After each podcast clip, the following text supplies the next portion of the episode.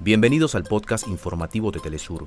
Acá te contamos los temas que son noticia el día de hoy. Comenzamos.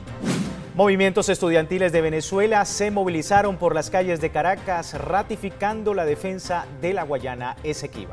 Contra el imperialismo y por la disminución de las brechas sociales se desarrolla en Colombia el decimocuarto Congreso de la Unión Internacional de Trabajadores de Servicios Públicos y Afines. Un nuevo ataque aéreo israelí al sur del Líbano acabó con la vida de otros dos periodistas. Se trata de la corresponsal Farah Omar y el fotógrafo Rabi Al-Mahmari del canal Al-Mayadin. Hasta acá nuestros Para más información recuerda que puedes ingresar a www.telesurtv.net.